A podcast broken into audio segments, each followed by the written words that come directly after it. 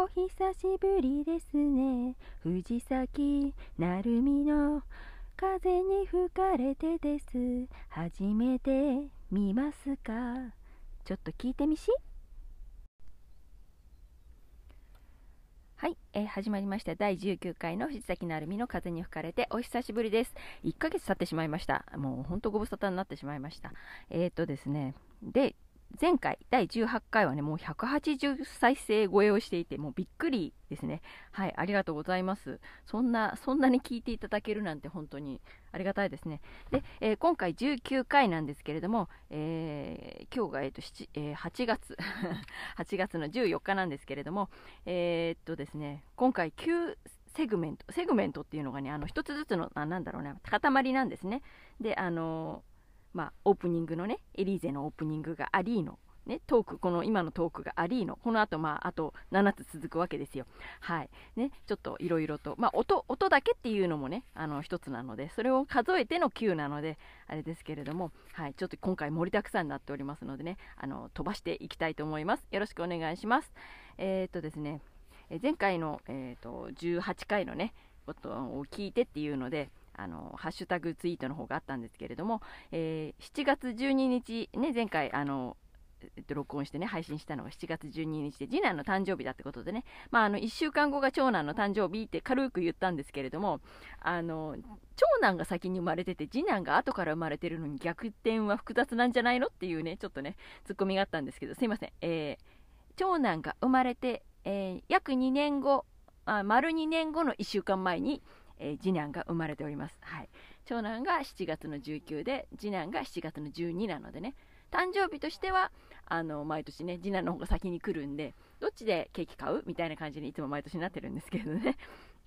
はい。そんな感じで一応、あの、念のため言っておきましょう。で、あの、まあね、長男、長男、次男、長女って続くんですけど、みんな2歳ずつね、離れてるんで、今現在、えー、長男が22、次男が20歳、えー、長女が18ですね。ちなみに、あのー、三男、一番下は、えーと、10歳ですね。今年11になるんですけど、まだ誕生日来てないんでね、10歳なんですけれども。はい。で、えっ、ー、とね、それで成人式、ね、えっ、と、次の1月に来る成人式で次男がね、成人式に出ることになってるんですけれども、えでもそれを飛び越えて、なぜか、え18の高校3年のね娘の方が、えー、成人式用の晴れ着の予約をねしなきゃいけないっていうなんかこう案内が来てしなきゃいけない案内っていうのもおかしいんですけど、まあ、した方がいいよっていう案内が来てああそうなんだって言って見に行ったんですね晴れ着の展示会にね。でそこでまあ予約すると特典がいっぱいついててなんかその着付けもね当日の着付けも一番いい場所でいい時間でできますよっていうのがあったんでまあいろいろ特典考えてまあ何度もあちこち見に行くのもめんどくさいしこれで決めちゃおうかっていうことでねレンタルの方をねもうね早々にあの7月の終わりにね決めてきちゃいました。あのみんな高3だから受験生だからそれどこじゃなかろうにと思うんだけどまあうちあの娘の方はね特に普通の一般受験するつもりがないっていうことなので今のところそんなにあのアクセク勉強してる感じではないのであのなんとなくいいよなんて言って言ってねあのいろいろ着付けをして見てきました。何着もこう着付けて見せてね写真撮っていいですよなんつってこう写メでいっぱい撮ってすごいなこんないろいろあるんだなとか思ってね。こうなんかいいですよね。自分がもうねあの何十年も前にこういうことをしてたんだっけとか思って。私はあのね、買っていただいたんですけれども 買っていただいたんで、あることはあるんですけれども、さすがにあの、色とかがね、あの、娘には気に入らないらしくて、えー、こんなの着ないよとか言われちゃったんで、まあ、しょうがないかなっていう感じなんですけれどもね。はい。な感じで、あと、えっ、ー、とですね、あとはですね、なんだろうな、トーク1で話しておかなきゃいけないことは、えっ、ー、と、いいかな。えっ、と、毎月ゲストに出るっていうやつの方のね、話はね、また、えっ、と、次の、えーと、方で話したいと思うんですけれども、一応、えーと、7月に収録した分があるんですけれども、そちらの方がね、えーと、編集をして、いろいろとあって、えー、まあなんか多分いっぱいあるんですね、もう音源がね。で、あの、配信されるのが10月の中頃の予定だということで、はい、まだあの、仕上がった方の音源はなんか今月中ぐらいには聞かせてもらえる予定らしいんですけれども、まだ、まだ聞いてないんですけれども、はい、そんな感じになっていて、あの、まあ8月とりあえずゲあ、7月か、7月のゲストトはそれで出ております。で、8月の方も8月の、えーと、下旬ぐらいに一応予定はしているので、まあそれももしかして編集とかされるんだともうちょっと後になっちゃうのかな。ちょっとよくわかんないですけど、とりあえず前、あの、出る予定はあるので、それをカウントしようと思っているところです。はい。まだそちらの情報の方はね、あの、秘密にしておきますけれども、えー、7月に収録した方の話はね、またこの後でしたいと思います。ということで、このトーク1回終わり。白地図を持って遊びに行こう。ポッドキャストを片手間に聞きながら、白地図を少しずつ埋めて行こう。ポッドキャストの新たな出会いを求めて、ポッドキャストマッピングはそんな番組。ハッシュタグはひらがなでポマグ。最後に伸ばす棒を忘れないでね。ポッドキャストマッピング。ポマグ。ポマグ。ポッドキャストマッピング。ポマグ。ポマグ。ポッドキャストマッピング。はい、えーとっても懐かしいポマグーのちょっと変わったアレンジの曲があの流れたところで、はい、ポッドキャスト紹介のコーナーをね、やってみたいと思います。えー、あの歌はね、ちなみにあの、ボツになったやつですかね。ボツというか、別バージョンとして撮ったはずなんだけれども、結局一度も流されなかったっていう、ちょっとかわいそうな やつですね。はい、あの、いろんなアレンジをしてみてくれっていう話でね、ちょっと、じゃあまあ、最初のね、作った普通の、いつも番組に流れてた方が、ちょっとたまりにも単調なんで、ちょっと、ちょっと節を変えてアレンジしてみてくれっていう話で、ちょっと節を変えてみたり、ちょっと2人で1人2役で、ちょっとね、男の人の声っぽいのとでこう分けて歌ってみたらどうだろうかと思ってね、まあ、メイクさんと2人でってわけにはちょっといかないだろうと思ったんだけどもあのちょっとねやってみたのがあれです。なかなかでもあれ実は大変なんですけどね。あの切り替えるのが結構大変で2度撮ってるわけじゃないのでいっぺんに歌いながらあの変えてるのであの地味に大変だったんですけどあのボツにされてちょっと悲しかった。あの実は案外笑えて自信作だったんだけどなみたいなところなんですけどもはい。あのようやくあの番組は去年終わったのにもかかわらず8ヶ月してようやく日の目を見たという。でも撮ったのは番組を始める前とか始める頃なので、えー、もうもうだいぶ昔の話なんですけどね。はい。っていうのが今流しました。はい。多分もう、もう流すことはないと思います。はい。で、えっ、ー、と、ポッドキャストね、紹介のコーナーね、ポマグもどきをね、やってみていきたいと思います。はい。ずっとね、ポマグ終わった時からね、自分がもうコーナー引き継ぐとかってね、単価切った割には、あの、なかなかできなくて、あの、マッピングの方はね、ちょっと今、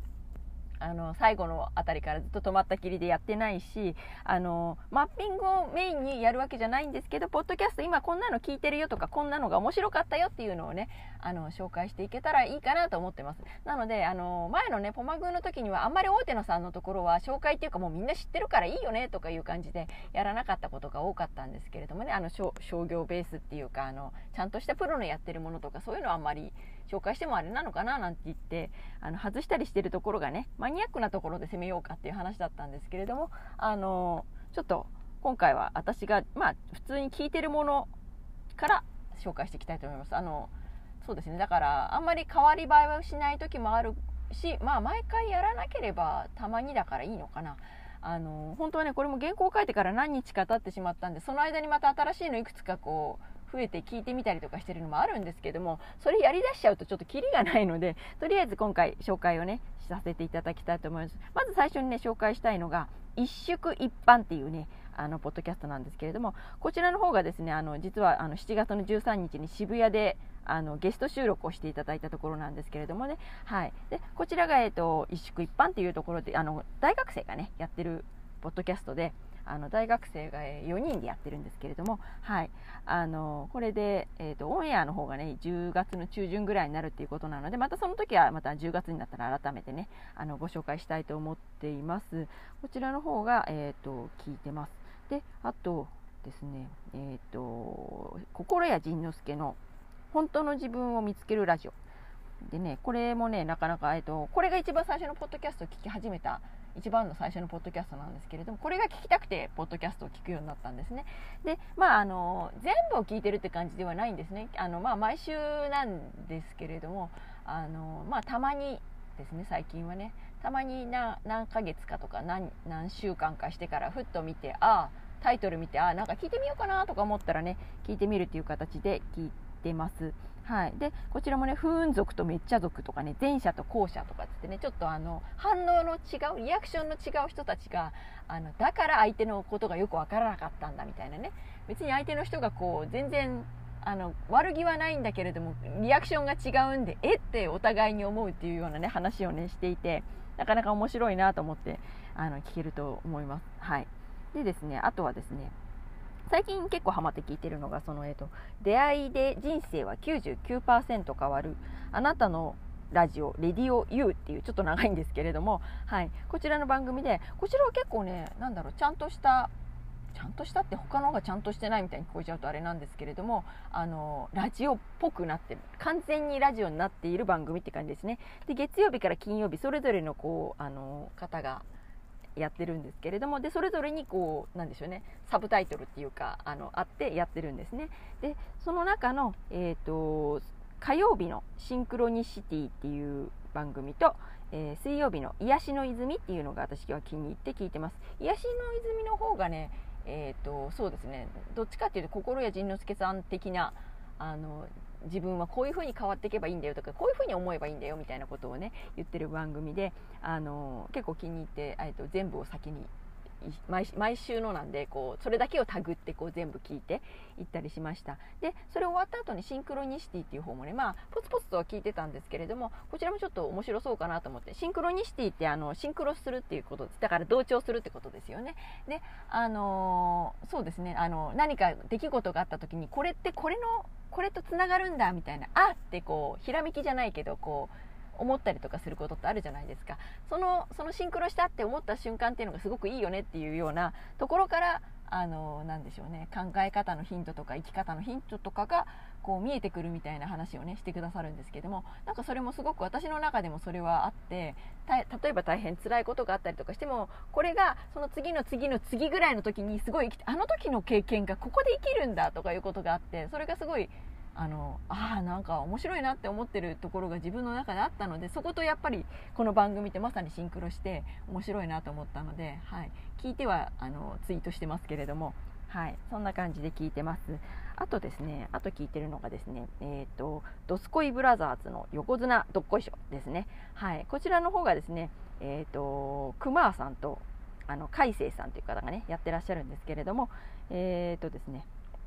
クマーさんは今、えーとペペロンチーノオーバードライブ、え、略してペペオバって言ってるんですけれどもこちらの番組の方をやっていますね。前はえー、っとですね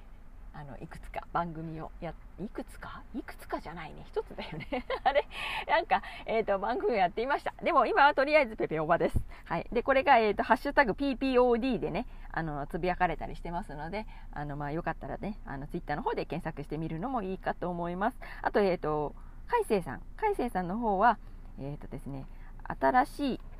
新しい地図帳の見方っていうねあの見方はカタカナなんですけれども、えー、こちらの番組の方を今やってらっしゃいますあの地図帳からこうなんだろう地名のルーツを探ってみたりとかなんかねあの知識がすごいいっぱい得られる番組です。はい、ごめんなさい。あんまり、あんまり正直聞いてないって言っちゃあれなんですけれども、はい、あの、べためになる番組です。はい。で、こちらもハッシュタグで新しい地図帳の見方って、あの、そのままのね、であるので、あの聞いてみたらいかがかなと思います。はい。で、え、ー、と、この、えっ、ー、とですね、えー、海星さんの動画、え、ー、と、兵庫県奈良からなんで、あ、違う違う違う、奈良からやってますね。奈良で配信されてます。で、えっ、ー、と、熊さんが、えっ、ー、と、兵庫から配信してますということで、ちょっとだけあの、ポマグ風に県の紹介をね、してみますね。はい。あとですね、えっ、ー、と、もう一つ、ラジオ朝からごめんね、サードシーズンですね。はい、こちらが、えーと、シュンシスカスさんの「朝からごめんね」という番組がね、えーとまあ、一番最初にあって、えーと、セカンドシーズンがあって今回サードシーズンということでね、えー、8月からやっていらっしゃって、えー、とこちらはですね、えー、とポマグでね前やってた「ポッドキャストマッピング」っていう番組の方でも、えー、と私の方が紹介をねさせていただいたことがあったんですけどその時はねそのしゅんさんがですね、えー、と東京の方から配信ですってことだったんですけど今回あのお引越しをされてああのサードシーズンが開始になって、えー、それがまあ神奈川からということでね、はい、あの紹介していいよというふうにいただいたので、はい、神奈川からということで紹介したいと思います。で、こちら朝からごめんねの方はですね、あのまあラジオでなんとか面白いことをねしたい言いたいっていうことで始められてるんですけれども、あのまあ下ネタに走りがちだった番組なんですけれども、こちらサードシーズンでは下ネタを封印してあの頑張りたいと面白くなりたいということでね、あのしゅんさんの方が頑張るということなので、あのツイキャス連動でね録音をされているのでよかったらあの聞いてみてくださいということですね。はい。えーとそれでいくつあった？えーと12345のえーとそうですね横綱どっこいしょがえーとの2人がやっている新しい通帳の見方とペッペロンチーノオーバードライブで全部で7つですね。はい。7つ、えー、ご紹介をしたということで終わりたいと思います。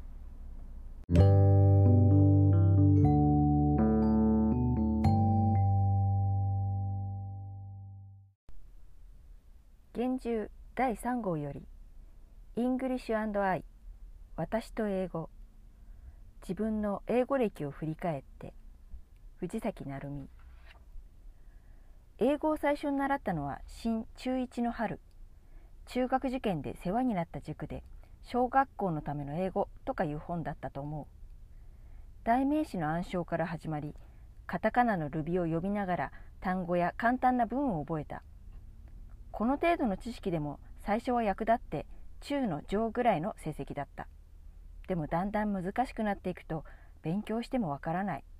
先生に質問したくてもどこかわからないのかすらわからないというわけであっという間の落ちこぼれ。中2ぐらいから毎回のように妻子組だった。さすがに親も心配したのだろう。中3からトレーニングペーパーというのをやらされ A、数、理と苦手科目を勉強した。毎日コツコツすればいいはずなのだがつい貯めてしまってやらない。高校受験こそないけれども1があるのでは進級できない。ということでついに夏から家庭教師がついて A 数を見てもらったのだ。なんとか高校に上がれた時点で家庭教師を断り高1から補習のために新宿セミナーに通った。週3回 A 数国不幸なことに英語の先生が嫌いだったので受付で出席をつけると自習室でポップコーンかっこ無印良品のを食べながら本を読むなんてこともしばしばあった。その成果はしっかり成績に表れ単位を落として再試ですら通らず再々試でもダメ。レポート提出で許可をかろうじていたけれども実は指定された範囲の写しも全部終わってなかったりした。高2の時は音楽部と科学部で忙しくて夏季講習しか行かなかったので英語単位落ち再試ただしこの時グラマーでグラマーが悪くて再試だったのにリーディングでテストされたので1回でパス。担任が英語の先生だったので採点中にクラスのゴミ箱が表されてしまったが高3から件数学館の午後部総合総合科次第文系コースに入って週5日も通った。とはいえ熱心に通った割に勉強は適当にサボっていたので模試の英語は18点なんてことがよくあった。国文化志望だったせいもあって国語は成績優秀者として名簿に載ったことが数回あった。そんなわけで入試に失敗。国学院大学なんてわざわざ点数を送ってくれるから足を引っ張ったのが英語の24点だとすぐバレた。あと40点取って国語と同じ点になっていれば合格だった。なんて無理なことも考えた。浪人はしたくなかった。1年真面目に勉強するわけないから。本当は声優とかの養成所に行きたかったんだけど親に猛反対されて英語の専門学校に行くか就職しなさいと言われてしまった。進学校だったから浪人こそいても就職なんて数年に2人ぐらいしかいないし私にだってなけなしのプライドがあり英語の学校に行く羽目になった。何よりも世間を知らないまま社会に出るというのが嫌だったし物書きの走りとしては経験が少なすぎることがつらかった。一番目を点にしていたのは担任だったと思う。なんてったって出来の悪い生徒が突然苦手な英語の専門学校に行くなんて言い出したんだから。英語ができなくても社会に出て立派にやっていけるなんて言ってくれたりして。でも私は英語が嫌いだというわけではなくって単にわからないから勉強しなくて苦手なだけ。まあ洋楽を聴き始めて聞き始めたのも高3だったから随分遅かったんだけどね。A 国社の評定平均が3以下だったのに特別に面接すればいいとのことで入れたのが日本外国語専門学校だったのだけれどまさか14クラス中で上から2番目のクラスに入れようとは夢夢思ってなかったけれど入学直後の実力テストだって45分75台の文法公文問題を時間が足りない全然足りなくて25台もの読まずに問題も読まずにマークしたぐらいとろい私なのに上位23%以内だった。さらに笑えるのが3種類。前出と聴解力と単語熟語の中で一番良かったのが文法だったということ。最後の回答が4分の1の確率を超えてたくさん当たったのかしらね。でも半年後の同じ問題をやらされた時には全部解けたし点数も随分上がって上位10%に入ったってことは自慢できると思ってる。先日行われた TOEIC の成績が A から E のうちレベル C だったのなんて奇跡としか思えないんだけど。というのもまた時間が足りなくて10問くらい読まずに書いたからね。同じ英語でも得て増えてができたってのはすごいって思えるのは私だけかもしれない。1年前の私なら全てが増えてだったもの。で得てはヒアリング。言っている内容を大まかに把握できる。そして話すこと。なんとか文法に沿っていなくてもいいなら言える。増えては筆記。早く書くことができない。暗記熟語とかを単独で覚えられない。おかげで英検2級では泣かされた。ヒアリングは1問しか間違ってなかったのに単語熟語がダメで結局5点不足で A 判定不合格。英語を勉強してて面白いなって思う時とかカタカナ英語の意味が分かって感心するなんてことがよくある。例えばレンタカーなんてのがレンタルカーのなまったんだとばっかり思っていたらレントアカーと分かった時サボるがサボタージュという英語から来ていると知った時洋画で5分休憩というセリフを Take 5なんて言ってるのが分かるとそれだけで嬉しくなってしまう。以前マイケルと呼んでるのがマイコーと聞こえて首をかしげたなんてこともあったけどお菓子の箱にシェラックって書いてあって興味持って辞書を引いたらニスのことで私たちはチョコの上に光沢を出すために塗られたニスを食べていたんだと分かったりする。それが面白い。こういう勉強でよければいくらでもするんだけどね。2年間も英語だけを勉強するんだからそのうち海外旅行を一人でしてみたいなんて大胆にも構想を練る。ついでにスペイン語やフランス語もできるとヨーロッパはどこでも行けるように思えるし。中国にも行きたいから中国語もやらなくっちゃ。でも英語が話せるようになるまで6年以上かかってるんだから他国語なんて無理なのかな？それでも夢は大きくいつかは行きたい。最初に英語が入った詩を書いたのは中2の時で1行だけ Be happy forever だった。当時読んだコミックスに書いてあったからだと思う。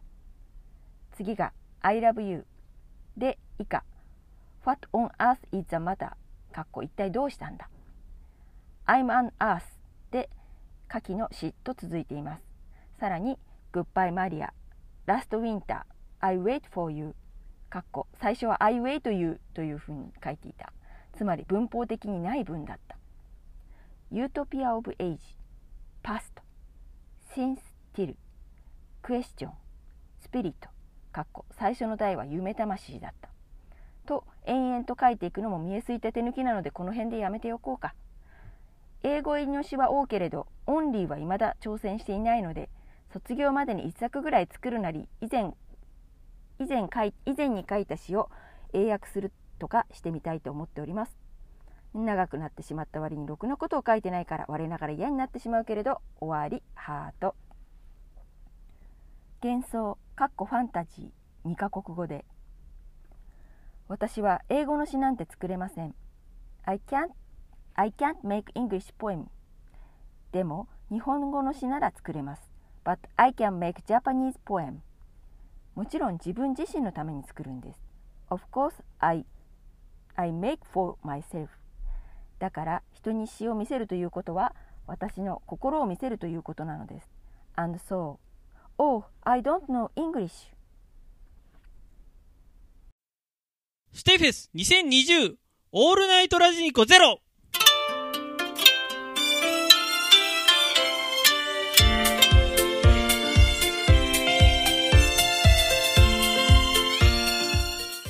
メインパーソナリティのステディです。この企画は素人、アマチュアパーソナリティが揃った単発帯ラジオ番組です。各曜日のラインナップはこちら月曜担当、実況者のベスです。トークスキルというテーマについて実況者、ラジオ主、両観点から話していきます。火曜日担当のグリーンです。私、サウナについて話していきますよ。自軸臭いとか思ってるあなたは損をしている。そんなあなたもサウナがきっと好きになるサウナ入門。お楽しみに。水曜日担当、よみどんです。モニタリングについて話していきますよ。いろいろなあるあるを語っていこうと思うので、共感できるところを探してみてくださいね。木曜担当、藤崎なるみです。えー、古今東西シンガーソングライターについて話していきます。こんにちは。金曜担当、スリルゼルです。特撮ものについて話していきます。よろしくお願いします。土曜担当、ワンナのバッタンです。あーです。クロノトリガー、ファイナルファンタジー、ドラゴンクエスト、マザーシリーズなどなど、レトロ RPG について話していきます。横田です。山下です。日曜担当の国会ラジオです。僕たちは漫才やお笑いについて話していきます。あなたにとってお笑いとは？2020年1月6日月曜日から12日日曜日の24時から25時にニコニコ生放送にて公開予定。この番組はお便りを募集しています。お便りは、ラジニコ公式ツイッターアカウント、アットマーク ANR アンダーバー ANR0 のダイレクトメッセージよりお願いいたします。皆さんからのメッセージ待っております。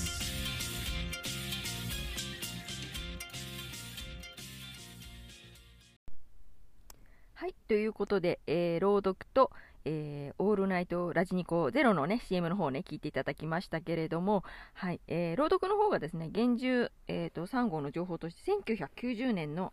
えっ、とね、春、19歳の時のね、え作品になります。で、えっ、とですね、こちらの方で、えまあ、書いたものなんですけど、その他にね、あの、ちょっと友達と、あの、シェアして書いてるページがありまして、そちらの方を見たら、なんと私、あの昭和62年の、ね、9月から63年の3月、えー、高2の時にですねあの友人と不定期で「わがままタイム」というねなんか5回ほどテープ番組をね撮っていたらしいです。すっかり忘れてました。はい、これね、わがままタイムって何から来てってね、声優のね、八尾和樹さんという方がね、好きで、その方の、なんかあの、なんだろうな、何かにわがままっていう名前がついてたんですよね。で、それを取って、わがままタイムってことでね、2人で八尾和樹さんのファンだったので、そちらでやったんですけれどもね。はい。で、その後なんか、あの、まあ、友人は瞳を閉じてっていう、なんか23分の番組を17回撮って、なんか私は藤崎成美の風に吹かれての方30分番組を25回撮っていたということで、書いてあったのを見てびっくりしました。あの、自分ですっかり記憶になかったんですね。25回もやってた。30分の？もうね、1年間でですよ、1年間。高3の間にですよ、だから。もう高2から高3にかけてでね、そんな25回も撮ってたって。待って、20え12ヶ月だからもう月に2回以上撮ってたってこと？月に2回ぐらい撮ってたってことですよ、30分を。いや、今よりハイペース。いや、大変。何してたのって感じ。あの、まあ、でも音楽をね、かけたりとかしたっていうのもあるんですけれどもね、あの、FM 風にちょっと、洋楽とかこういいなと思って聞いたのをちょっと録音してそれを流してっていうことをやっててそれでちょうどそれをきっかけにその高3の頃にねあのなんだろう洋楽を聴くようになったって言ったのはそのそれもあるんですけれどもね。はい。であのエッセイの中で確かえー、っと言ってたのかな？今回言ってたのかな？あの英検がねあの落ちたとかいう話を英検2級が落ちたって言ってまあこの時に落ちてるんですけどこの後また受けて結局あの最終的に受かってるんですよ英検2級をはい、でも英語の発音悪い。英語の記憶ねもう英語の知識がもう今ないって感じなんですけどね。はい。で、えっ、とですね、あとは、その、オールナイトラジニコゼロの話なんですけども、こちらの方が、えっ、と、SS ステディっていうね、あの、ポッドキャスト番組やってらっしゃるステディさんがですね、あの、企画してる、あの、ニコニコの方でやっている、あの、番組なんですけれども、こちらを、あの、来年、え1月に配信をするということで1週間ねあの帯番組ということでやるということで、えー私木曜日担当ということでね CM で言ってたと思うんですけれどもはいやることになっています。まだまだ撮っていないのでねあれいつだっけなんだっけってなってるんですけどまああの収録する内容とかもまだ全然ねあの書いてないのであのきっとまたやっつけあの収録日が近づいてからわあ大変って慌ててね調べたりとかするんだろうなっていうふうに自分では思ってますけれどもはいそんな感じでやっていきたいと思います、えー今回だいぶボリュームがある、えー、なる風になったと思います。はいということでえー良い夏休みをお過ごしくださいということで藤崎なるみでした。えーあそうそうそう。それでエンディング。危ない。エンディングのしょあの説明をし忘れてる。エンディングで、えー、と最後に、えー、とミカエルさんという方がねあのツイッターの方でねあの私があのなんでしょうね、ラップ風のあのオープニングっていうかあの CM をね作った時のやつをあの歌詞を載せたらそれを見ながらあの歌っていただきまして、はい、あの音源をくださったのでそれをね最後に流したいと思います。あの藤崎鳴海の風に吹かれてってやつですね。はい。あれを歌っていただけます。はい。それを聞いてお別れとなります。はい。今度ね、第19回の方もね、長くなりました。ありがとうございました。また次回20回もね、え元気にあの放送の方をね、えーなるべく多めにしたいと思います。はい。ということで、藤崎なるみでした。またね。藤崎なるみの風に吹かれてアンカーアプリで配信中。パーソナリティ藤崎なるみ、ツイッター、ツイキャス、ポッキャス、ナナスティ。これら大好き、アラフィフ、四時母、日常雑談、モケたり、笑ったり、一人語りで飽き足らず、どこでもゲストで喋ります。不定期配信、ツイートチェックはなるみ、あっと、藤崎、チェケラッチョ。